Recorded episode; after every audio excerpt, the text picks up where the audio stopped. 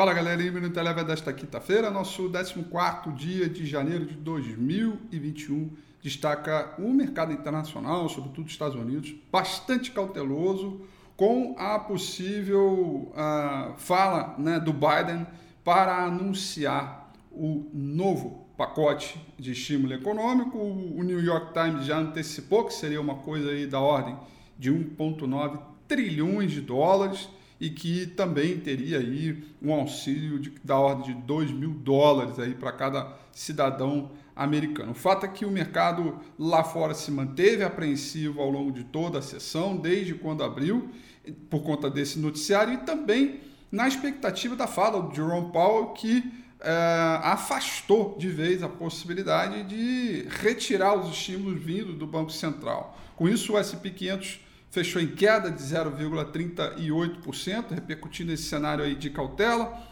O índice de mercados emergentes subiu, porque daí a relação é com o dólar, já vou chegar lá, subiu 0,90%. E o petróleo também, a partir dos estímulos dos Estados Unidos, também subiu alta de 0,50%. Por aqui, o dólar em forte queda, queda de 1,87%. Na verdade, o dólar é, perdeu praticamente para todas as moedas do mundo emergente, por isso o mercado emergente subiu forte.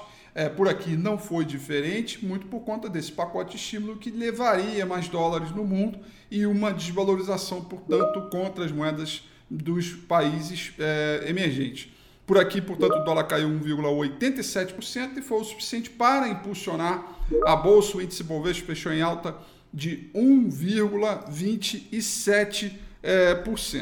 Uh, os destaques positivos uh, do, do, do, pregão de hoje, e aí eu tenho que abrir porque eu não deixei preparado aqui, então já estou abrindo aqui ao vivo e a cores com vocês aqui dos mercados, foram os ativos ligados a Embraer uh, e Azul. Azul subiu 7,26% e Embraer subiu 8,48%. Esses foram os maiores destaques é, do índice Bovespa. No campo negativo, a ação que mais caiu hoje no índice Bovespa foi PetroRio, que caiu 1,86%.